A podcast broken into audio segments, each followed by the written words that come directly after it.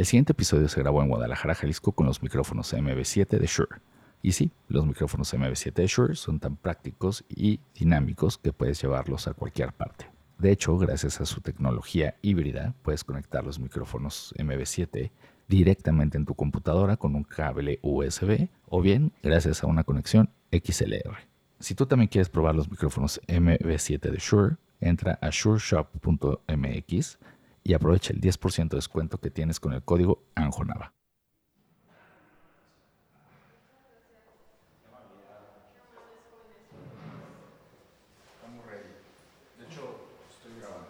Excelente. Hola querido Pete, mucho gusto, yo soy Anjo, ¿cómo estás? Muy bien, yo soy Pedro. Todo bien, gracias, gracias por la invitación. No, gracias a ti por, por, por venir, Salucita. Salud.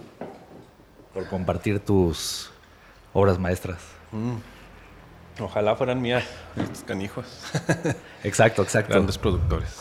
Oye, Pete, me gusta empezar este, estas conversaciones haciendo como a manera de rompehielo, ¿no? Este, una rondita de preguntas rápidas para la banda que no tiene idea de quién eres, que pues que te conozca un poquito más. Y yo también, ¿no? Muy bien, venga.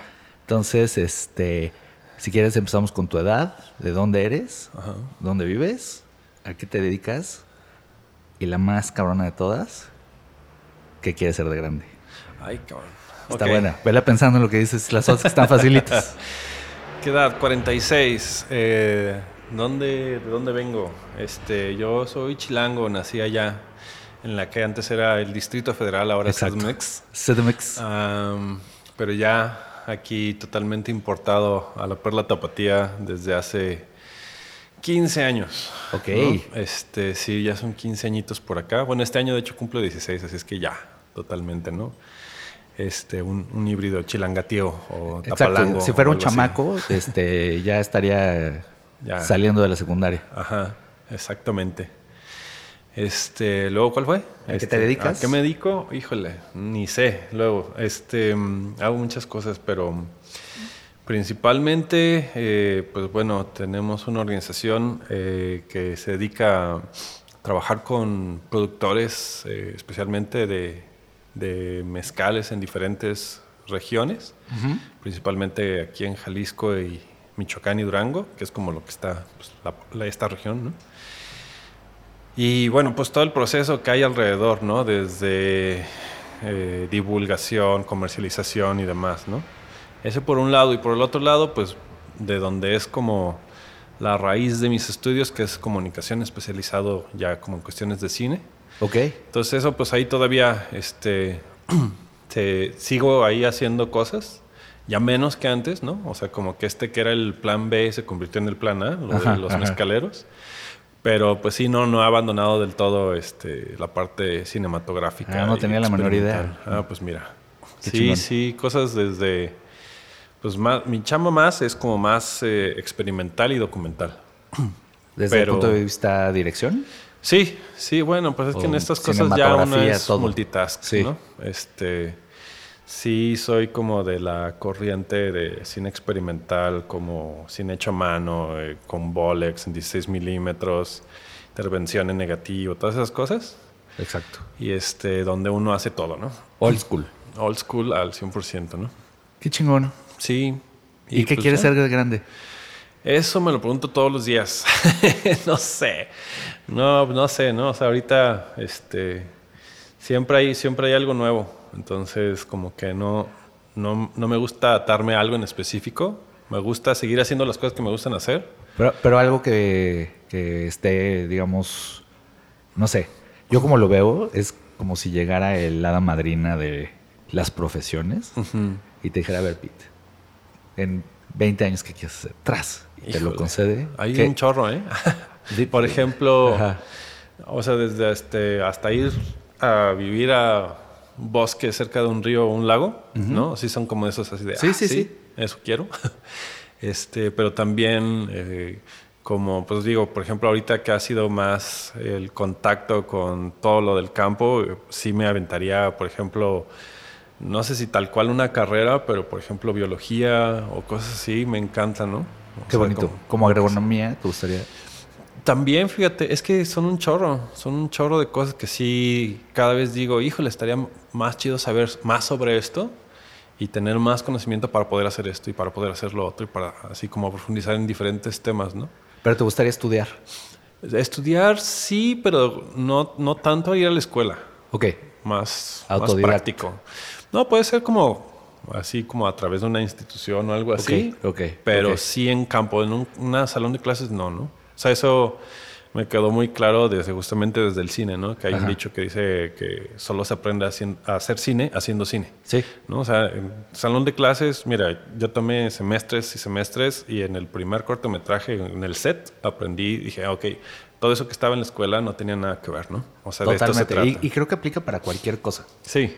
Este, Yo, yo soy muy creyente en los oficios y cómo se va heredando el conocimiento de generación en generación, este, de, de, persona a persona y sí, sobre la práctica. O sea, yo, yo fui publicista 12 años, pero estudié economía y pues, o sea, nunca nadie me enseñó a hacer publicidad. O sea, pues hice publicidad y ya. Entré a una agencia y me pedían cosas y las hacía las trataba de hacer lo mejor posible y, ya. Claro. Pero sí creo que aplica para cualquier cosa, ¿no? Sí, sí, sí, sí. Yo creo que sobre todo, pues esas cosas que... Digo, porque yo creo que sí habrá algunas otras que sí tienes más bases y que sí tiene que ver como más con lo académico, ¿no? Exacto. Pero ya hay otras son que creo que son las que más me gustan, donde sí te tienes que meter y ensuciar las manos y hacerle de todo, ¿no? Exacto. Eso es muy bonito, sí, cuando las, las manos van agarrando también la callosidad. Exacto, sí, sí, Por estarle chingando. Exacto. Es muy bonito, sí. Oye, Pete, este, me estabas diciendo que llegaste a Guadalajara hace 15 años. Ajá.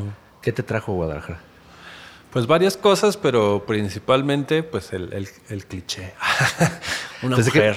¿Sí? sí. Pensé que, pensé que me ibas a decir el clima. Ah, no. ese, el ese es el que más me ha espantado. yo soy de clima frío. Ah, ok. Sí, este, pero, pero sí, como que todo se conjuntó. Yo ya estaba un poco harto de la Ciudad de México. Eh, más que nada por el tráfico. Ok. Eso era lo, la aglomeración. Sí, pues la aglomeración no tanto, pero el tráfico. Yo diario, porque yo vivía al norte de la ciudad, ¿no? Vivía la última parte, que bueno, no la última parte, pero cuando yo ya estaba harto, estaba viviendo hasta Echegaray, ¿no? Y trabajaba todo el tiempo, a veces hasta por el Ajusco o en la Roma, así. Entonces mínimo me llevaba tres horas de transporte al día, ¿no? Sí. Entonces, pues no, eso como que no. Y bueno, al mismo tiempo, pues eh, estaba como empezando a cotorrear a la que ahora es mi esposa. Ah. Y entonces, pues ya ahí andamos, ella es de aquí. Y por otro lado, justo en ese tiempo, el ITESO me invitó a dar un taller justamente de cine experimental. Ok. Entonces fue así como de, bueno, ya, demasiadas señales, ¿no? Y pues ya dije, no, pues igual voy, doy el taller, regreso. Pero pues no, la verdad es que ya no volví. Entonces me quedé aquí y dije, no, pues a lo mejor veo ahí un año o algo así. pues mira, ya van para 16. Qué chingón. Felicidades. Sí, está chido. Oye, güey, ¿y te acuerdas este qué, te llevó a estudiar cine? Pues el mismo cine. O sea, sí, siempre me el ha amor al cine. Sí, sí, son de esas cosas que pues también como medio clichesosas, pero que sí, o sea, a través de muchas películas te cambia el enfoque de cosas y que te apasiona ver cómo, ¿no? O sea, siempre me llamó, por ejemplo, yo empecé mucho con fotografía. Eso lo hacía desde antes, ¿no? lo hacía desde la secundaria. Y, este, y de ahí como que la parte visual, ¿no? Y ya después viendo como más cosas y viendo más películas y más películas, decía, híjole, es que esa película está increíble, me gustaría hacer algo así, no sé qué. Total, nunca he hecho como tal una ficción, ¿no? O sea, todo siempre ha sido o documental o experimental. o documental experimental, pero pero eso, ¿no? O sea, como que al ir indagando más y luego ya, la primera vez que estuve en set me enamoré y fue así de, no, pues sí, esto es, algo, que quiero hacer. Oye, ¿y, nunca te enfrentaste como, digo, pensando, es que tú y yo somos más o menos de la, de la misma rodada, yo, tengo 44, este, cuando yo estaba eligiendo carrera, todo lo que decía, mis papás me boicoteaban, mi papá es psiquiatra, y entonces este, me boicoteaba con él desde el punto de vista psicológico, ¿no? Así como de, pero has pensado bien en cuál es el campo de trabajo donde te puedas desempeñar y, tal y tal. Y mi mamá era un poco más explícita. Lo, hoy, hoy, hoy no lo acepta, Este, y dice que nunca pasó, pero yo y, y las y todas las laceraciones que llevo en mi inconsciente y que tantos años de terapia me ha costado sanar, este decimos lo contrario. Y ella de plano me decía, te vas a morir de hambre. ¿Tú, tú nunca te enfrentaste a eso? Ah, hasta la fecha. Ah. Mi mamá me dice todavía así a veces, ¿no? Así de, oye, pero ¿y cuánto vas a conseguir un trabajo, no? Entonces, pero ya me acostumbré a eso desde el principio, ¿no? O sea, nunca tuve eh, Porque pues, fuiste muy valiente al meterte a cine.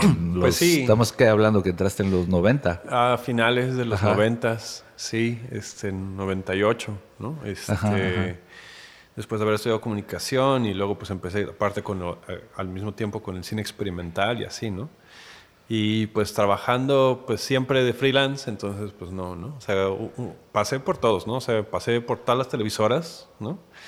Eh, pasé también por publicidad, eh, y pues bueno, ¿no? Sí, incluso también hasta radio hice. O sea, como que sí estuve como mucho en, todas las áreas, ¿no? Y luego ya en cine exploré todas las áreas también, ¿no? O sea, estuve trabajando en arte, en producción, en sonido, en postproducción, edición, etcétera, ¿no? Y, este, y sí, siempre fue, y te digo, sigue siendo, hasta la fecha mi mamá me dice, oye, pero ¿y si ya agarras un trabajo, o sea, pues ya en serio? Así, mi hijo, ya estás grande. tu hobby. sí, sí, pero pues no, este, pues ya ni modo, lo acepté. Oye, y este, y cuando, y cuando llegaste a Guadalajara, ¿qué, qué hiciste? O sea, pues, ¿de qué la, girabas? La de la entrada fue el, el, taller, ¿no? El taller de cine que duró tres meses, entonces pues estuvo bien.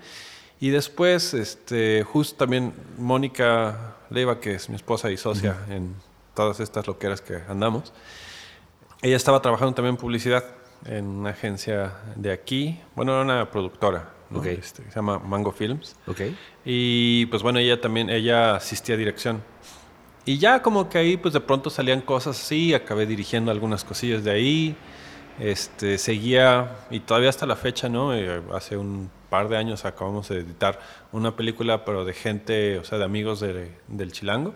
Okay. Y sigo haciendo edición, ¿no? Para, para películas o documentales de amigos, más que nada. Ok, ok. Entonces, pues todo eso, ¿no? Y este fue como lo que me, me mantuvo ahí, económicamente. Y pues ya después eh, arrancar con esta onda de, de los mezcales, pues también. Ok. Oye, ¿y cuál crees que es la, lección más importante que aprendiste en un set que, que pudieras... Es una pregunta medio capciosa, pero es que se me acaba de ocurrir. sí. La lección más importante que hayas aprendido en un set y que después, o sea, que evidentemente nunca te enseñaron en la escuela, pero que después la pudieras aplicar a más, eh, digamos, este, cosas de la vida, o sea, este, o sea, que hayas aplicado ¿Hay, una que te venga a la mente así como muy puntual? Sí, que es así. De hecho, me la dio un amigo que es este director. Yo estaba en, de asistente de dirección eh, en una de las primeras películas que estábamos filmando, bueno, en las que yo participaba, pues. Y estaba de second, ¿no? De, segundo asistente de dirección. Y, y, fue una filmación pues súper pesada, ¿no? O sea, fue ruda Caótica. pues no caótica, pero era muy exigente en todos los sentidos. Okay. O sea, fue aparte viajar a varios lados, este, muchas locaciones, muchos actores, etcétera. Y fue así como hasta me dio una prueba, ¿no? O sea, sí, obviamente la, sufrí así, igual que como tú, así traigo las laceraciones ahí todavía. sí, sí, sí, sí, sí, Este, pero al final, así me regaló una, una de estas como calcomanías que venían así como en las papitas o algo así. Ajá y que decía así de eh, tu, tu, lugar se gana, se, gana en la cancha, ¿no? Ah, qué bonito. Y era así de, pues sí, así, ¿no? O sea, te, te la ganas, ¿no? O sea, te, te tiene, o sea, si quieres algo, te lo tienes que ganar y estando ahí poniéndole todo, ¿no? Y entonces yo creo que, pues sí, aplica igual, ¿no? Para todo, pero, y, y a lo mejor lo, lo, escuchas y suena como muy, pues, ah, pues claro, ¿no? Pero si no lo vives, si no lo, lo, haces como una parte como de una transformación dentro de lo que estás haciendo, no solo a nivel intelectual, sino a nivel completamente de, de, vivirlo, sí. no lo asimilas de la misma manera. no, estoy completamente de acuerdo. Y, y, no sé si tenga que ver, pero creo que de las cosas que yo aprendí en las producciones es el, el sistema tan jerárquico que hay en, una producción, ¿no? Y es, como un sistema hasta medio militarizado, ¿no? Sí, un tanto. por ejemplo, en, eso como que todavía estábamos como en ese esquema. Yo no creo tanto en ese esquema así como tan rígido, ¿no? O sea, sí me ha tocado trabajar en otras producciones donde es mucho más relajado, porque específicamente, por ejemplo, en publicidad era, era eso, ¿no? Y era hasta como hasta de si no te desvelas hasta las 4 de la mañana y no sudaste y casi te desmayas, no lo hiciste bien, ¿no? Y así, yo no creo en esa escuela, yo lo he vivido que no, no tiene que ser así, ¿no? Pero, pero lo que sí creo es como ese entendimiento de cómo se mueve un set y del respeto que tienes que tener, un timing que tienes que tener con los demás para saber cuándo te tienes que mover, cuándo no, cuándo debes callar, cuándo debes levantar, cuándo tienes que hacer las cosas. Incluso dirigirte hacia alguien, ¿no? Exactamente. O sea, como no interrumpir al fotógrafo en, el momento, está cambiando y que hay otras donde hay, puedes echar un desmadre y hacer bromas y no darle un zape al mismo que le dijiste, no, sí, claro que sí, señor, ¿no?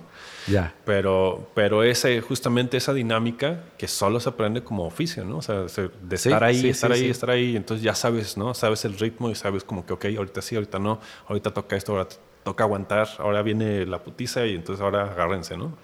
Entonces, pues está padre, está... está de, alguna forma, tú implementaste como este sistema, no, no quiero decir jerárquico, pero, pero, pero sí un poquito de, con una estructura vertical, lineal en, tus negocios y en tus empresas y en tus aventuras empresariales? Pues sobre todo la parte como organizativa. Más que jerárquica es, más organizativa que, ¿no? O sea, como pues justamente, ¿no? De estar al pendiente de que vamos a tener que checar esto y esto y esto, estar como con la mente en la avanzada, ¿no? Así como haciendo una preproducción. Exacto. Entonces, entre mejor preproducción hagas, mejor van a salir las cosas en el momento de servicio. Del rodaje. Exacto. Entonces, el rodaje, por ejemplo, en la mezcalería, pues son todas las noches, ¿no? Que funciona eso. Y ya una vez que está eso, pues la verdad es que, por ejemplo, ahorita en el Par de Sufrir, que es la mezcalería que, que, tenemos, pues funciona solita, ¿no? O sea, hay ya un sistema y funciona y yo ya no tengo que estar después de unos cuantos años, ¿no? O sea, ya van para 12 años. Entonces ya también me, me he podido liberar de eso y esa parte como decir, ah, ok, o sea, ya está establecido cómo debe funcionar y ya, ¿no? O sea, poder soltar, ¿no? Que eso es lo que luego mucha gente no podemos, ¿no? En ciertos momentos y por eso funciona esa parte jerárquica, ¿no? Así como muy dictatorial, ¿no? Y de, sí, claro, y de, yo, y yo creo que la, la base de ese sistema y que, por lo que yo creo que funciona, porque yo lo yo te digo, nunca tuve ningún tipo de formación académica sobre esto. Entonces, cada vez que yo llegaba a un set, pues me fascinaba solo de observar cómo funcionaba todo, ¿no? O sea, caminar por el set, ver cómo se dirigían, te digo, entre los diferentes rangos, ¿no? Claro. Este, y me parecía que es, porque es, como dices, es, es un circo de tantas pistas sí. que para que opere se tiene que tener una estructura como muy, muy sí, operativa, o sea, algo que funciona muy bien. Sí. Y este, y, y, y, es algo que te digo, yo cuando lo, cuando lo vi me fascinó. O sea, y si no lo había visto, por ejemplo, en la agencia de publicidad, pues no funciona tan así. Es, es un poco más horizontal, es un poco más, este, pues sí, más, pues mucho menos organizada. Pero, pero se me ocurrió así, para un negocio te debe de ayudar muchísimo. Es que sí, es que, por ejemplo, pues es que pues al principio, o sea, cuando nos tocó, por ejemplo, en nuestra generación, hacer publicidad, pues era todavía muchísimo más costoso, ¿no? Era hacerse en cine, muchas de las cosas, y entonces cada plano costaba muchísimo, cada minuto costaba muchísimo y no tenía rango, ¿no? O sea, de error, o sea, era, era, mínimo, entonces... Y se grababa en cine. Ajá, ¿no? O sea, era todo era filmado y ahora es digital. Y pues si acaso, ¿no? A veces hasta con iPhones y así, ¿no? Ajá. Pero, pero entonces por eso sí tenía que ver así como una dirección súper puntual y todo súper estructurado y hasta, pues a veces sí, ¿no? Pasaba eso de que si algo salía mal, pues era así como esta onda de que el director ogro y así de, ah, no, fuera del set, ¿no? Así de, pero pues que dio pie a muchas divas, ¿no? Exacto, este gremio. Pero, pero sí, digo, a fin de cuentas, si, si sabes dirigir y se vale enojarse también en algún momento porque pues, si alguien no está haciendo lo que le toca hacer, pues... Pero, pero cambiando un poquito de tema, regresando un poco a, estás en Guadalajara, un poco a, tu trayectoria, ¿no?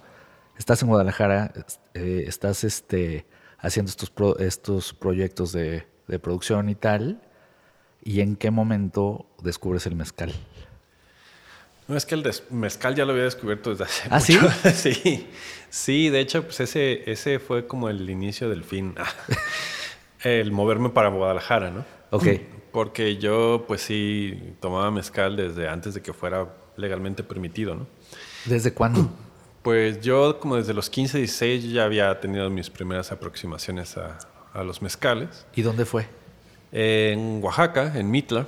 Ok. Eh, y, y pues ya de ahí como que empecé... perdóname que pregunte, pero, pero ¿cómo llegaste a Oaxaca y a Mitla? Pues de hecho viajaba yo bastante, a algunas cosas con mis papás todavía y algunas cosas ya por mi cuenta y haciendo este cosas así como de o sea no por viaje no no pues en ese pues no había ni chambeaba no pero después sí viajé mucho por justamente la chamba audiovisual pero esa vez fue porque justo fui con mis papás yo ya conocía a Mitla y estando ahí, pues bueno, mis papás iban a su propio ritmo, como yo ya me la sabía, adolescentoide, pues me lo eché así como súper rápido. Salí cruzando la calle, había un expendio que quién sabe si siga, ¿no? Hace años que no voy a Mitla. Un expendio de pues mezcal y cremas de mezcal y cosas así. Y dije, pues mientras están mis papás en lo que salen, vamos a sentarnos ¿Y a ver 15? Tenía como 15, 16 más o menos. Qué chingón. Y pues ahí la verdad es que no... O sea, estando en Oaxaca, pues tomar mezcal, pues es desde que estás bien chiquito y a lo mejor te dan con el dedo, ¿no? Así algo a probar, ¿no? Entonces para ellos, pues, y en ese entonces, pues no. Y, según yo, en, comunidades también se utiliza, bueno, tú corrígeme porque evidentemente eres el experto y esto solo lo he escuchado de pocas personas, pero el, se utiliza mucho como para despertar a las personas, o sea, como se acostumbra a despertar con un shotcito de mezcal. Pues sí, hay como pues ciertas cosas, sobre todo es como para tener energía, ¿no? O sea, si vas a salir a trabajar en el campo, en muchos lados, ¿no? Aquí también, por ejemplo, conozco un productor que todas las mañanas echa un café y al café le echa un poquito de, aquí y le dicen vino, vino mezcal. Le echan vino a su mezcal, digo a su café, y ya solo uno, ¿no? Nada más para agarrar fuerza y órale, vamos a, al cerro y a gimar o a trabajar en lo que les tenga que hacer, ¿no? Entonces sí, sí es, sí es un catalizador, digamos. Entonces te ayuda a agilizar cosas, a, sanar cosas más rápido, a cicatrizar, un chorro de curas y remedios y unas reales, otras ficticias, pero qué importa, ¿no? La cosa es que ahí están. Y, y sí, y el, y el, caso de ese fue como que pues yo nada más me crucé ahí para ver qué y empecé a decir, oye, ¿me puedes dar a probar? No sé qué. Y, y pues el cuate pues ni tardío ni perezoso y me empezó a dar como de varias cosas y cremas y así, ¿no? Y pues yo pues, obviamente no entendía nada, ¿no? O sea, no sabía, nunca había probado, no sabía si estaba bueno o malo lo que sea, pero, pero sí fue una experiencia diferente, ¿no? O sea, como que pues a lo mejor había probado algo de cerveza o algún vodka o algo así y eso fuese como que, ah, caray, esto está diferente, ¿no? O sea, no solo el sabor, que ni siquiera me acuerdo bien si me gustó mucho o no, Ajá. pero sí me llamó la atención como que, ah, caray, no, pues esto es, o sea, algo pasó diferente. ¿Te refieres como al efecto? Sí, un poco. O sea, tampoco fue como que pues, saliera borracho ni nada, pero, pero como que sí la sensación que me generaba era, era pues, algo que me llamó la atención. Y ya a partir de eso, como que si en alguna fiesta o en algún otro lugar íbamos y había mezcal y lo probaba, era así como que, ah, no, pues sí, ya, ya me acordé que este pues, es como que mi bebida, ¿no? O sea, ya, o sea, como que se fue definiendo como mi ah, bebida. Y pues bueno, cuando ya algo se vuelve así como algo tuyo, sé, ajá, pues tuyo, pero que te causa una intriga y una curiosidad de por qué, qué, por qué es lo que pasa aquí, pues ya fue cuando empecé como ya más a investigar, ¿no? O sea, primero de manera bastante empírica, porque era cuando ya estaba haciendo producciones, y fuese documental, comercial o lo que fuera, o película o lo que fuera, eh, pues a donde fuéramos, siempre yo andaba ahí, ¿no? Así en los ratos libres, así, oye, ¿y aquí qué onda, no? ¿Aquí qué hay? ¿Hay, hay mezcal o qué, no? Y pues a veces sí tocaba conocer a los productores, a veces tocaba nada más comprar algo en la tienda, pero pues estar probando diferentes cosas. Luego pues ya ves que empezaron a abrir cosas ahí en la Ciudad de México las primeras mezcalerías o bares donde empezaba a haber como movimiento mezcalero, lo de la logia de los mezcólatras y así, ¿no? Entonces, pues ya era así como que, ah, por fin ya no tengo que andar saliendo de México para probar mezcales, algunos no tan buenos, pues, pero había. Y ya que estaba ahí medio encarrerado fue cuando me vine para acá, en 2005. Y aquí, o sea, lo único que había de oferta era Tonayan y Gusano Rojo. Entonces, pues así como que no, así de, ¿y ahora qué voy a hacer, no?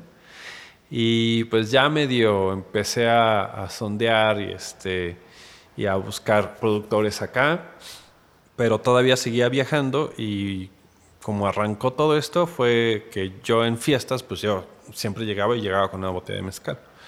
Y entonces la gente así como que se alocaba y decía, a ver, no, pero a ver, y esa cosa exótica, ¿no? Así de, ¿qué? ¿Por qué traes esto, no? Así de, pues era más, y ni siquiera era como que, digo, sí estaba muy presente el tequila aquí, pero pues a lo mejor ya estaba más como el vodka o el whisky, cosas así. Sí.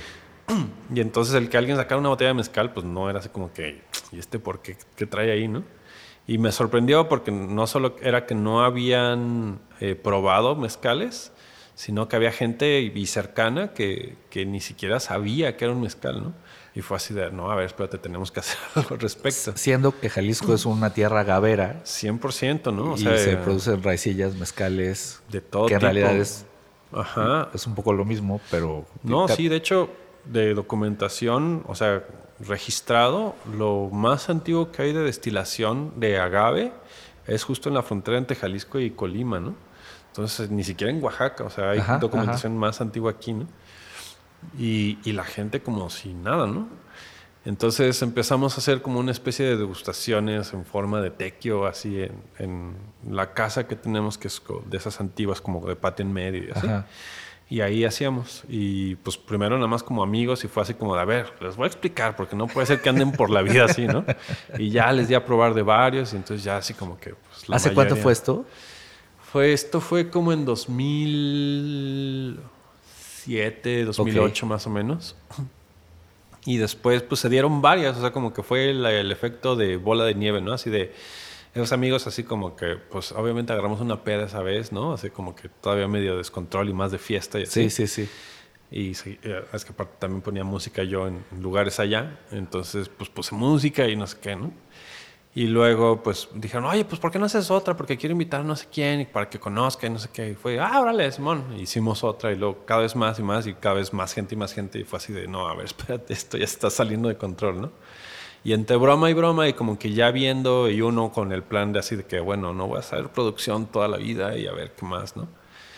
Y ya medio habíamos pensado, pues a lo mejor ponemos algún negocio. Y ya fue como también la gente empezó a decir, oye, ¿por qué no ponen un bar con mezcales? No sé qué. Y fue así mmm ¿por qué no? Y así como que de cuando ya no lo planteamos seriamente a que estábamos rentando el local, yo pasaron menos, o sea, menos de un año, ¿no? O sea, unos ocho o nueve meses y tómala, ¿no? O sea, empezamos justo, abrimos esa mezcalería en febrero, cuando era todavía... ¿El pare? Ajá. La muestra de cine, no era festival. Este, y fue para presentar un documental que habíamos hecho. Fue la fiesta de la presentación del documental. Y ya de ahí, eso fue en 2009, en febrero de 2009. Entonces, pues Qué chingón. Hay, hay, hay una. Este. Cuando. Yo no sé hace cuánto verdaderamente me interné en Guadalajara. Es una ciudad que amo mucho. este, yo tuve familia aquí. Del, del, lado materno. Mi abuelo. Este. Cuando se divorció mi abuela, se vino. Mi abuelo es austriaco. Entonces, este se vino, se enamoró de una tapatía y tuvo su familia aquí. Y este, creo que ya solo vive una o dos personas de, ese lado de la familia acá. Pero, pero llegué y desde que llegué siempre, o sea, como que ya, ya que llegué de, grande y con un poquito más de poder adquisitivo y, que te puedes ir de peda de aquí, por aquí y por acá, me llamó mucho la atención eh, dos cosas de la escena nocturna del de, este lado de Guadalajara, ¿no? Como uno, la originalidad de los nombres, que no recurren en general a nombres en inglés como suele pasar en la Ciudad de México, ¿no? Que este que es como joy, love, este, ¿sabes? Sino como y, y, me llevaron al pared diciéndome, güey, tienes que ir al pared. Y me acuerdo cuando llegué al par de sufrir, dije, qué gran nombre para una mezcalería. O sea, ¿cómo se les ocurrió eso? Es que de verdad eso además es una genialidad en todo el sentido. Pues es que pues todo fue casualidad, la verdad. Eh, pues justo estábamos como de que, ok, sí, ya vamos a poner la mezcalería, no sé qué. Y estábamos buscando nombres y justo nos estaba pasando ese efecto, ¿no? O sea, no en inglés ni cosas así, ¿no? Porque sí, sí es la como sí, la no, bueno, pretensión, ¿no? Sí, tener una escalería con un nombre en inglés está, está, está horrible, ¿no? Pasa, pasa, ¿no? Sí, sí lo hay. Pero, este... Y no, y de hecho, pues mucho... Aquí también como que pasaba eso, o sea, estaba, estaba en una parte...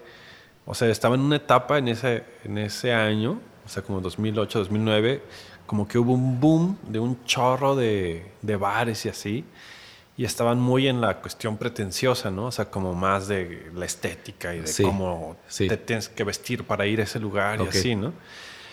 Y estábamos pensando en nombres que ahorita ya ni me acuerdo cuáles eran, ¿no? Así, pero también como que de pronto fue así de, no, están bien mamones, ¿no? O sea, ¿esos qué, no? O sea, realmente no. Y yo desde que estaba allá en el Chilango, mm, siempre, o sea, siempre me llamó mucho la atención y se me hacía increíble el nombre de la, justamente de la iglesia esta brasileña de Par de Sufrir, ¿no? se me hacía increíble porque era así como súper determinante, ¿no? Era así como de, no era como, ah, los, este, la luz del mundo, los hermanos de no sé qué, era así de, para, ¿no? Así, basta, deja de sufrir, déjate de pendejadas. El, el, beneficio de unir, no, no, de ninguna forma estoy promoviendo esa, esa iglesia slash secta, pero, este, pero, pero tienes toda la razón, porque desde el punto de vista de comunicación, estás dándole el beneficio a la gente de unirte y de darles tu dinero. O sea, pares de sufrir. Sí, sí, ya basta, ¿no? O sea, déjate de rodeos, ¿no? Y como que así como que revisando como la cuestión de los nombres y justo ahí, este, pues muy cerca de donde es el Pare de Sufrir y donde tiene usted su casa aquí, ahí por el expiatorio, hay un Pare de Sufrir, ¿no? O sea, una de la iglesia. Sí, sí, sí. Y entonces pasé por ahí fue así de Pare de Sufrir. Y yo, claro, pues es que eso es lo que hace con el mezcal, ¿no? Paras de sufrir, es como sin rodeos, es muy directo, muy sincero, no sé qué. Y dije, pues será. Y entonces así como que se lo comenté a Mónica y me dijo, no, pues está chistoso y que no sé qué. Y en esa época, pues también nos tocó ir, porque estábamos acabando de filmar una película, pues producir una película. Y hicimos una fiesta, puse música y pues ya fue como también focus group, ¿no? Y así le, oye, pues es que estamos pensando que ponerle pares de sufrir a la mezcla. Y todos, no, está bien chido, que no sé qué, ya, pues vale, ya se quedó, ¿no? Originalmente, eh, bueno, pues todavía hasta la fecha, pues se llama Para de Sufrir todo mezcal y así lo íbamos a registrar porque dije, no, pues es que... Seguramente ya está registrada la iglesia. Pero, pero no, o sea, como es otra categoría, lo podemos registrar como Para de Sufrir solito. Entonces ya, ¿no? Y pues todavía hasta no hasta la fecha, pues, pero durante varios años, mucha gente así, pues, era la que se confundía, así, no, es que vamos al par de sufrir, así todo eh, te cae, así como que creían que se iban a la iglesia esta. No, no, es que es una mezcalería. ah, ok, no, ya, ¿no? Así. Y, de, y de hecho, es una mezcalería, evidentemente, porque tiene probablemente la barra de todo Guadalajara más rica y variada de tipos de agave este, en esta ciudad, pero la gente yo creo que cuando piensa, o sea, cuando si estamos diciendo tú y yo, eh, que conocemos el tú porque eres del dueño y yo porque soy fan, este, del par de sufrir te imaginas así como un localito con mesitas de corona, este, chiquitito, este, donde, donde tienes un, o sea, como, como efecto cantinesco y no. Cuando vas al par de sufrir, justo lo que está la gente es destrampa. Bueno, antes de la pandemia. Sí, sí, sí. Era un bailongo desenfrenado.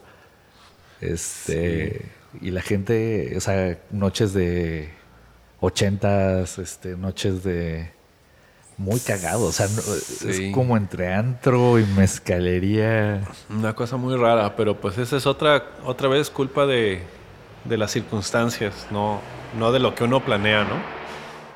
Porque así como lo estabas describiendo, era como se tenía planeado, ¿no? Ajá. Y este, así como, ah, pues así todo el mundo sentadito, tomándose su mezcal, música de fondo, ¿no? Así musiquita de fondo. Y cuando estaba ese local, cuando recién lo rentamos, era así de, no manches, está bien grande, ¿qué vamos a hacer? ¿No? O sea, yo ya estaba pensando en poner así una, una mesita de esas de de futbolito o algo así, porque era así como de no manches, que vamos a hacer con tanto espacio, ¿no?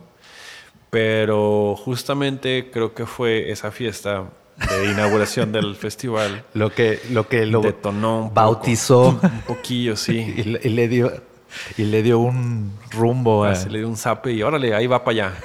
Y pues como un hijo, pues no le puedes decir qué es lo que tiene que hacer. Y pues salió igual que, pues igual que nosotros, rebeldes, así de que, no, ah, tú querías que yo fuera eso, pues ¿qué crees que no? Voy a hacer eso. Y que también se volvió un lugar, porque me acuerdo cuando, cuando yo tenía planeado venirme a, estaba, bueno, estaba scouteando, como decimos en la industria. Este, es que estaba scouteando Guadalajara para venirme a vivir acá. Fui una noche y, era justo un debraye experimental en la música. O sea, también lo lo aprovechas para eso, ¿no? O sea, como para darle foro a proyectos que en ningún otro lado les darían cabida, ¿no? Ah, claro. No, eso sí siempre ha sido como algo característico del pare y yo creo que es lo que siempre más nos ha gustado, que sea tan ecléctico, ¿no? O sea, pues por muchas razones. o sea, como que fue por muchas razones, ¿no? O sea, una es por nuestra propia formación como personas, de Mónica y mía, eh, pues que nunca hemos así como ni discriminado ni, ni hemos tendido a etiquetar ni a nadie ni a nosotros mismos, ¿no? Entonces, y en gustos también, o sea, eso como en cuestión de personas y en gustos, pues también, ¿no? Yo pues soy todavía más melómano que, que Mónica porque siempre he sido así, pues que me encanta escuchar de todo, casi de todo, no de todo. y este, y pues como que venía muy como anillo al dedo porque si estás hablando de mezcal estás hablando de diversidad y pues no puedes, no puedes cortar, así decir, ah, sí, esto es diversidad, pero solo se escucha esto, ¿no? Entonces, y ya, o sea, pues siempre hubo de diferentes tipos y estilos de música, principalmente bailables, aunque podría ser desde polka a funk, a dub, a dancehall, a cumbia, mambo, bugalú, lo que quieras. Pero también esa otra parte como más, pues te digo, pues vengo de experimental. Entonces, pues todo lo que es experimental y más de diferentes géneros y así. Y empezamos con un proyecto también junto con Omar Magaña, que es también otro melómano, eh, y que estaba muy metido como en la escena musical de Guadalajara. Y empezamos a elaborar el proyecto ese de Chicas Noches, que era pues eso, ¿no? O sea, como traer, porque en una plática decíamos, es que hay tantas bandas aquí y pues solo los escuchas en sus cocheras, ¿no? Claro. No hay dónde escucharlos y así de, pues bueno, pues no será así un foro increíble ni nada, pues, pero pues ahí está el lugar, aprovechémoslo y hacemos como que, o sea, ponemos de pretexto que es una forma de al ras de piso y íntimo y así, ¿no? O sea, otra forma de vivir un concierto y, pero vamos a escuchar a todos los que podamos, ¿no? Y dio lugar a que vengan, o sea, grupos increíbles de, ah, pues no solo de aquí de México, no, no solo de la ciudad, sino no de México y ni siquiera de, y, sino también de otros países, ¿no? O sea, ha venido bandas de, de Portland, ha venido banda de Chile, de Colombia, no mames, qué los de la redad, o sea, pues un chorro de bandas interesantísimas y de todo tipo de géneros, hasta arte sonoro, ¿no? Entonces, pues pues mientras se pueda, ahí va a estar, ¿no? Eso siempre va a suceder. Qué bonito. Sí. Y, oye, y ahorita, y ahorita con la, pandemia, ¿qué pasó con, el pare? Pues, pues estuvo medio culero. Pues sí. sí, pues digo, este, claro que está gachísimo, pero la verdad es que nos sentimos súper afortunados porque somos del 33% que sigue abiertos, ¿no? O sea, sí. o sea somos del, uno de los tres que no cerró, ¿no? Y estamos muy contentos por eso, pero obviamente yo le calculo que de menos todavía lo que resta del año a que vuelva a estar como medio estaba antes de la pandemia. Claro, claro, claro. Pero pues también nos permitió, pues yo creo que eso es algo como que que sí es esencial la, la capacidad de adaptación y de, de, formas de resolver las cosas, ¿no? O sea, pues reinventarse, o sea, son oportunidades a fin de cuentas, aunque suene así como de superación personal. Pero sí es cierto. Pero sí es cierto, ¿no? Era o, pues, o te adaptas y generas algo o pues te acabas muerto, ¿no? Entonces, pues en esta vez exploramos, pero ahora con diversidad en comida, ¿no? Nos convertimos en también restaurante, en, también bar metimos platillos, invitamos a proyectos de gente que se nos hace bien chida, ¿no? O sea, a, hacer e, eventos ahí. Como eh, pop-ups de comida. Ajá, ¿no? Y también, pues, adecuar la parte de lo de la música. Teníamos rockall a veces, ¿no? Porque, pues, no podía ir bandas ahora. Eh, o DJs, pero, pues, de una manera que no era como la que normalmente se vivía el pare, que eran de 11 en adelante. Si ahora sí tenías que cerrar a las 5 o a las 7, pues, era una reconfiguración.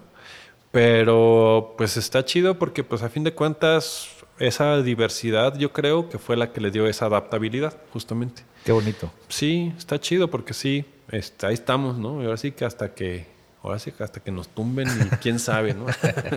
ahí andaremos. Oye, Pete, ¿y, ¿y, en qué momento este, o sea, de regreso un poco tienes esta afición por el eh, por el mezcal, o sea, por empezar a hacer estas catas. ¿Así fue como nació Mesonte? Sí, bueno, es que Mesonte es realmente como una consecuencia lógica del Pare de Sufrir, ¿no? Ok. O sea, es, digamos, como el mismo proyecto. O sea, primero fue el Pare de Sufrir. Fue el Pare de Sufrir, ¿no? O sea, te digo, ese ya va para este año, bueno, técnicamente ya cumplimos 12 eh, años, ¿no? Eh, lo festejamos en junio, pero fue en febrero. Y el, y el Mesonte este año cumple nueve años, ¿no? o sea, tres años después de que arrancó el pare. Como hacíamos lo que hacíamos, lo que hacemos ahora en Mesonte, lo hacíamos en el pare, pero justamente como fue creciendo y pues más gente, música, distracciones, pues ya no podías como ponerle tanta atención a lo que estabas bebiendo, ¿no?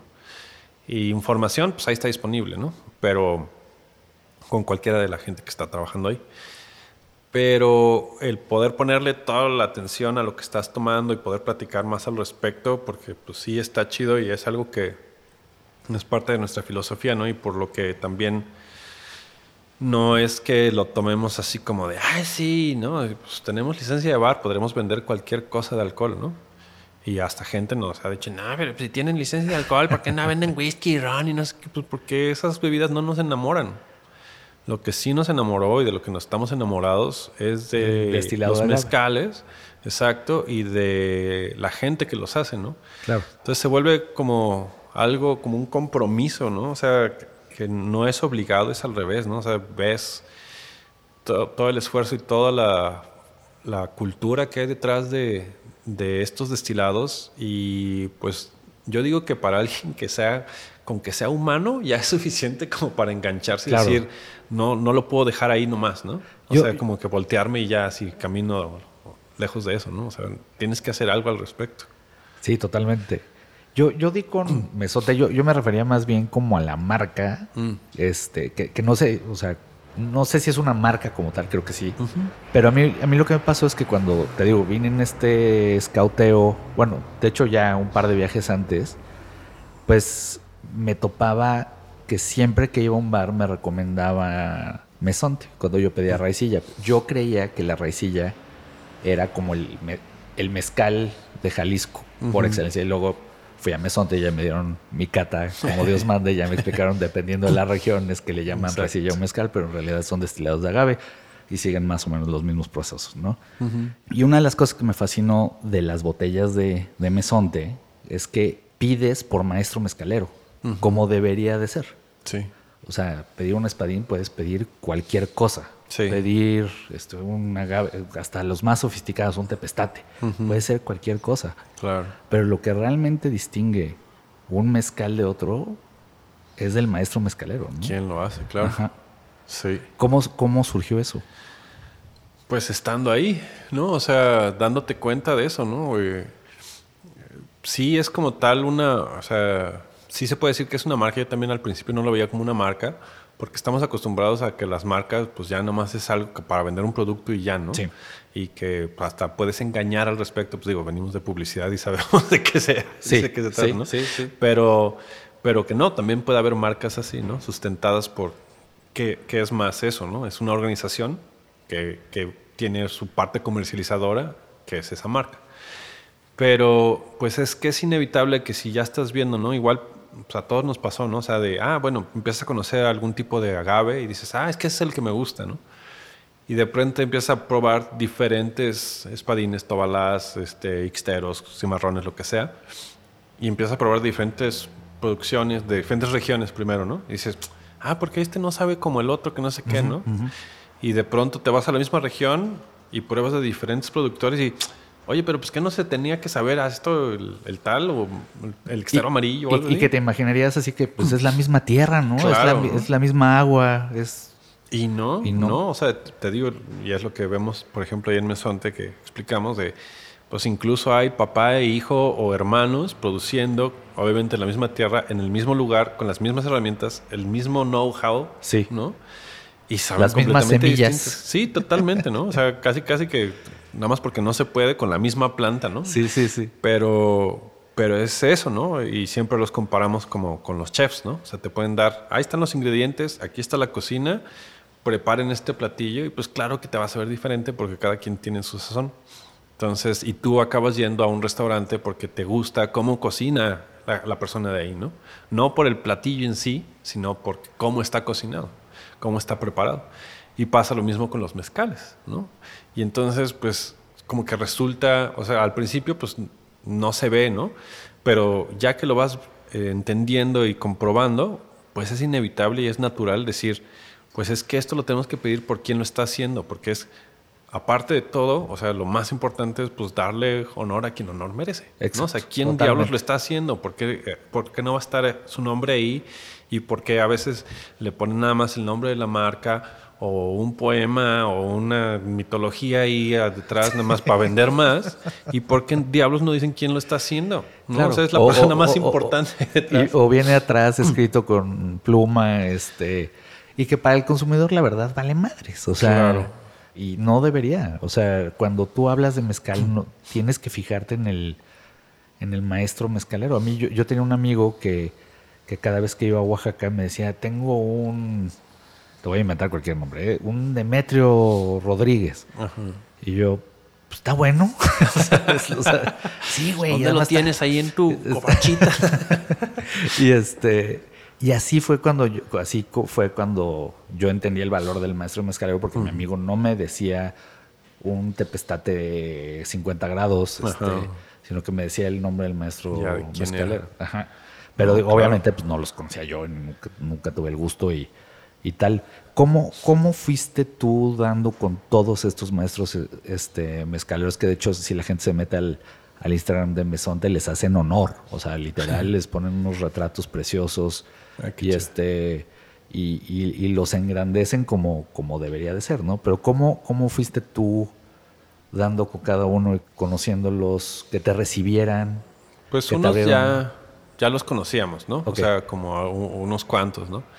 Y ya, por ejemplo, si vas a cierta región con ese productor, pues empiezas a cotorrear con más gente y resulta que a lo mejor su compadre también hace mezcal o, este, o hace raicilla o té, o lo que sea, y empiezas así como a conocer a más gente y platicando, ¿no? Es como conocer gente, no es tanto así como, como ir de un scouting de trabajo y así vamos a buscar nuestro próximo productor. Claro. Es así como que sí pasa, ¿no? Así de sí, sí, Y mucho. Este, pero pues más es eso, ¿no? Como ir conociendo eh, diferentes regiones también. Y a veces era como pura casualidad, ¿no? De eso que te vas de viaje a un lugar que vas de camino y dices pues se me hace que por aquí debe haber, ¿no? Y paras y, así como lo hacía hace muchos años, que era así como, ah, pues estoy filmando no sé qué, pero pues a ver qué, a ver qué podemos encontrar aquí, ¿no? Y a veces en una tiendita, a veces te toca conocer al productor y así, ¿no? Y pues ya, o sea, ir platicando con ellos y, y, así es como salen las cosas, ¿no? O sea, hay muchísimos productores con los que hemos platicado y los conocemos y a lo mejor hasta hacen un mezcal increíble pero no trabajamos con todos ellos, ¿no? O sea, sino como que sí vamos... Eh, ahorita ya no estamos creciendo, ¿no? Eso también te quería preguntar, como... Hasta donde yo entiendo, Mesonte como, llamémosle marca, como embotelladora, digamos, este... Pues como la misión, hasta donde yo lo puedo entender, si digo algo que no es, por favor, corrígeme. Adelante. Este, pues justo lo que trata es de enaltecer a estos maestros mezcaleros, de poner sus nombres en las botellas, pero también de ayudarlos a comercializar su producto, ¿no? O sea, de ayudarlos a que su eso que están que llevan generaciones haciendo en algún cerrito, en algún lugar de la República Mexicana, este, sea Puebla, Oaxaca, este, Jalisco, lo que sea, ¿no? Eh, Durango, que, que tengan la oportunidad de que su producto llegue a más bocas, ¿no? Que llegue. ¿Qué tan bienvenido es en general esa idea como de. Y bueno, o sea, hacerlo con comercio justo, ¿no? O sea, darles este, lo que realmente les toca y no explotarlos como están pasando en tantas. Exactamente. Este, ¿cómo, cómo, cómo sientes que es esa bienvenida, esas ideas de, de expandirte, ya que no solo México se volvió muy mezcalero cuando nadie tomaba mezcal hace 20 años, sino que el mundo se volvió muy mezcalero. Sí, no, eso es totalmente un hecho.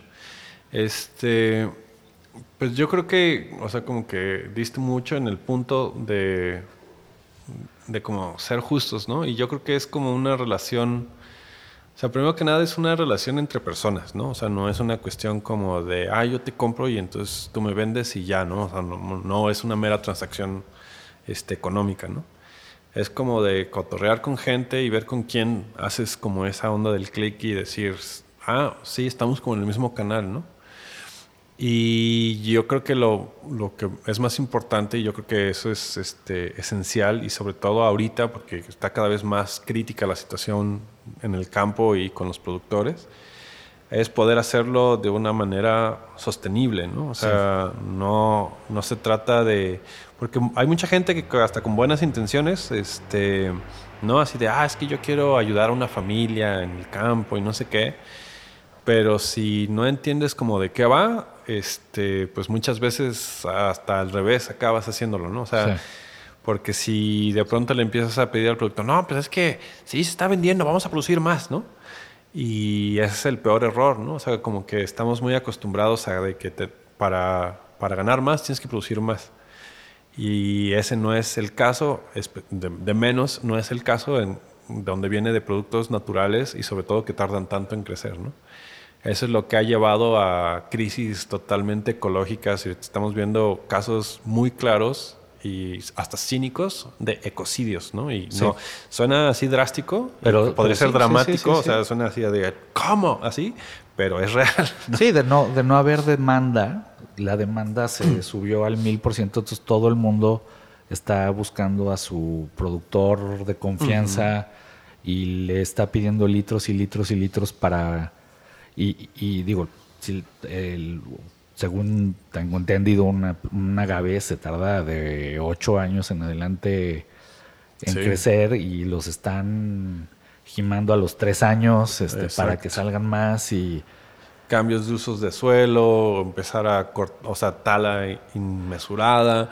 O sea, sí se vuelve una cuestión donde pues ya metes en un desbalance total a, a todo un ecosistema por poder vender más botellas, ¿no? Donde ahí el objetivo es como totalmente lo contrario. O sea, tienes que mantener ese ritmo. No te digo que no se pueda crecer en ciertos casos hasta cierto punto, ¿no? Porque a lo mejor estaban produciendo muy poquito, pues porque no vendían nada, ¿no? Claro. tenía, a veces hasta a lo mejor hasta se les echaba a perder agaves porque no había posibilidad, ¿no? Pero a un grado en donde, ok, esto es el máximo que se puede sacar cada año y entonces más bien hacer uno la chamba, ¿no? Porque uno como intermediario, pues la quieres bien fácil, ¿no? Así de decir, ah, tú pásamelo y yo los vendo y pues ya, ¿no? o sea, yo me olvido de cómo está tu tierra y qué le pase y a tus agaves y a tu salud y a todo. ¿no? Pues yo, le pongo, yo, le pongo, la, calavera, el manifiesto, la botella bonita y vámonos. listo, ¿no? Sí. Pues no, ¿no? Ahí más bien la, la, la cuestión, el trabajo está en como ¿Cómo hacemos para que la cadena de valor empiece con el productor y no sea el último, ¿no? el que se sacrifica, porque yo tengo que salir a un precio competitivo al mercado en Estados Unidos? ¿no? Entonces, más bien es al revés, así de, ah, pues pongámosle el precio al productor de, y este, lo que él necesita y lo que realmente cuesta hacer y lo de su ganancia, y a partir de ahí, pues todos nos ajustamos y nos apretamos el cinturón para que salga en un precio que sea accesible sin que sea ni excesivo ni que esté castigado. ¿no? Y, y, entonces se trata no de producir más, sino de pagar mejor. Claro. ¿no? Este, y que esto pueda generar un círculo virtuoso en vez de un círculo vicioso. ¿no? Por supuesto. Y es posible, o sea, ahí vemos, o sea, ya van varias marcas, ¿no? Que podríamos llamar como casos de éxito, ¿no? Que, que están en ese, en ese sistema y que va ahí poco a poco mejorando, ¿no? La situación, pero pues el, el otro es un monstruo, ¿no? O sea, el mercado y las opciones de, de que todo el mundo quiere sacar su marca de mezcal, como decías, ¿no? Y los productores siguen siendo los mismos. O sea, no estás Sí. O sea, no, se están reproduciendo como gremlins.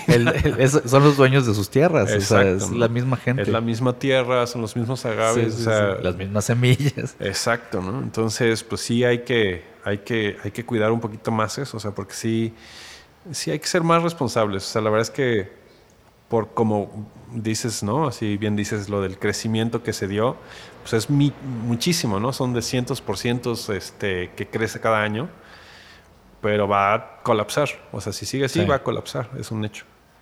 Oye, y una de las preguntas a mí que más me hacen, y, la verdad es que no, no soy nadie para responderlas, pero quiero aprovechar que estás aquí para... La, ¿Qué debe de buscar la gente cuando está buscando, cuando quiere comprar un, mezcal? ¿no? Una de las cosas que yo aprendí en la cata de mesonte que tomé es fijarte en los grados de alcohol, ¿no? O sea, tenemos como esta percepción de que, no sé, como que sientes que si algo tiene cuarenta y tantos grados te va a raspar y te no tiene nada que ver. Este tiene que ver como con la calidad del producto.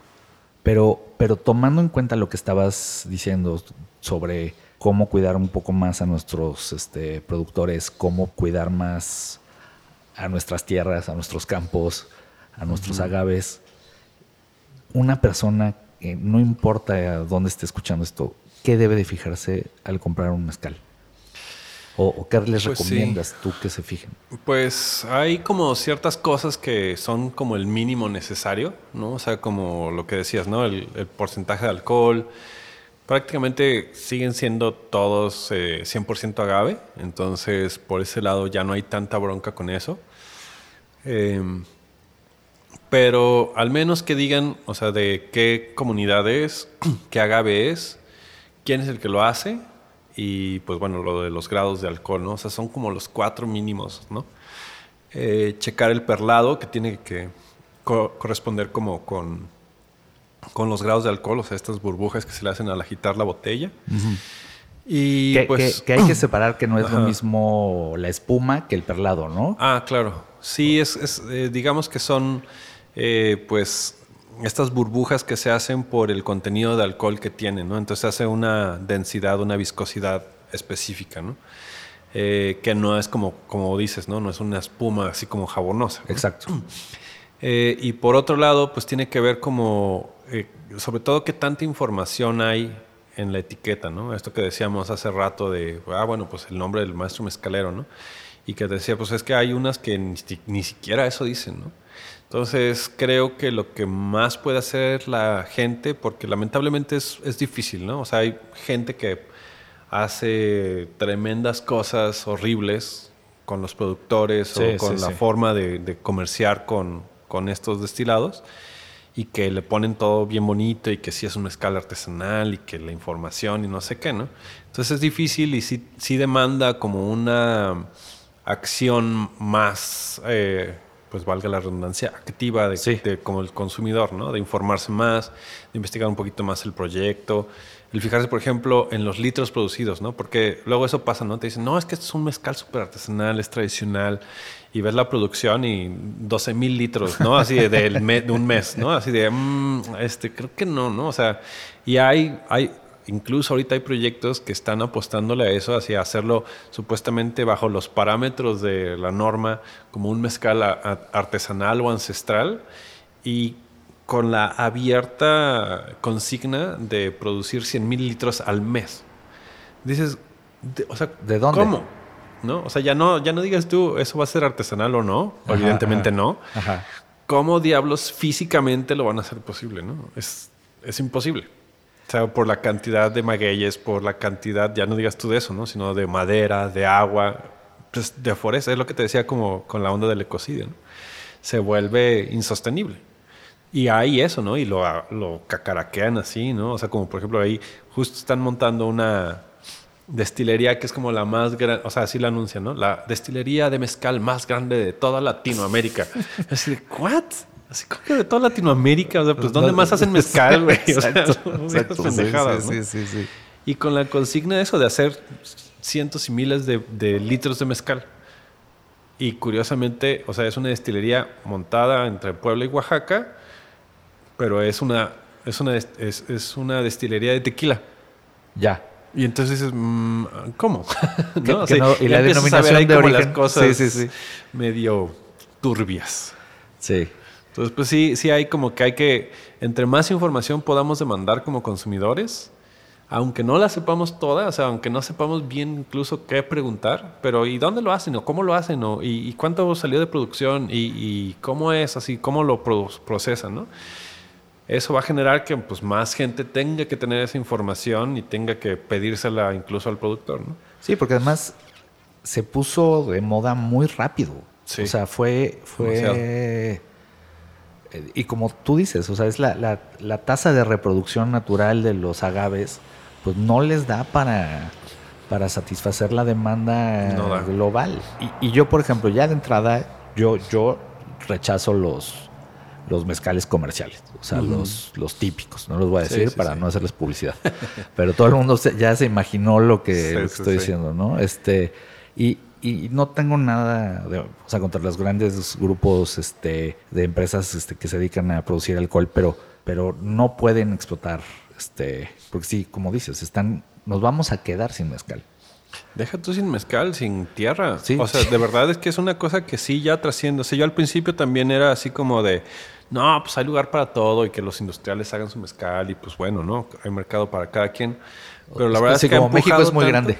Sí, ¿no? O sea, y pues es el mismo error miope de, de cuando hicieron, por ejemplo, la denominación de origen de tequila, ¿no? Que se hacían con 11 variedades de magueyes y de pronto dijeron, no, pues con el solo, con el tequila Nahuel, variedad azul, pues total, hay un chorro, mira, ahí se ve que hay un chorro.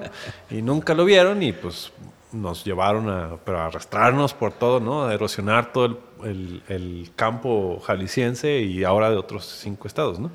Entonces creo que sí, yo ahorita sí estoy en contra de muchas de las cosas que Pues hacen sí, sí, grandes pues corporativos sí, porque sí ya no tiene que ver ni siquiera como con que te guste o no el mezcal, el tequila, el raicilla, el tepe, el tuchi, lo que sea, ¿no? Tiene que ver con que pues estés preocupado por las tierras mexicanas, ¿no? Y por la biodiversidad y por la temperatura del planeta. O sea, es Sí, así de grave. Sí, por ¿no? supuesto. Es que tiene un impacto directo en el. Es muy o grande. sea, el- la deforestación es la Es muy deforestación. grande. ¿no? Es, es- es- realmente está llevando a ese grado de preocupación y que sí estamos en un punto de hay que frenar porque ya, o sea, ya vamos tarde, ¿no? En frenar.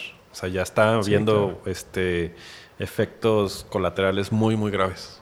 Entonces, pues sí, sí hay que. Un amigo dice, ¿no? Es, es un investigador antropólogo que dice que hay que apostarle a los mezcales que enfrían al mundo que justamente tiene que ver con policultivo, con no la deforestación, con la di- biodiversidad, con los este, eh, preservar esta, estas cuestiones bioculturales, ¿no?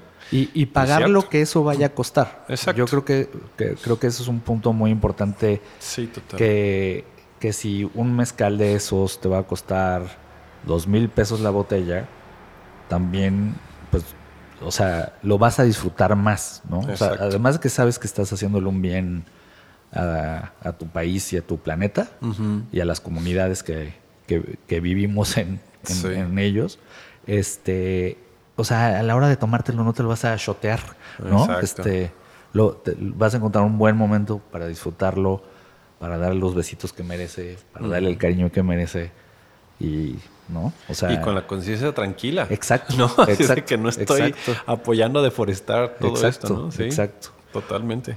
Oye, oye, Pete, y cuando, cuando seas grande, ¿qué, ¿qué es lo que quieres hacer junto al, en el bosque junto al río? Descansar.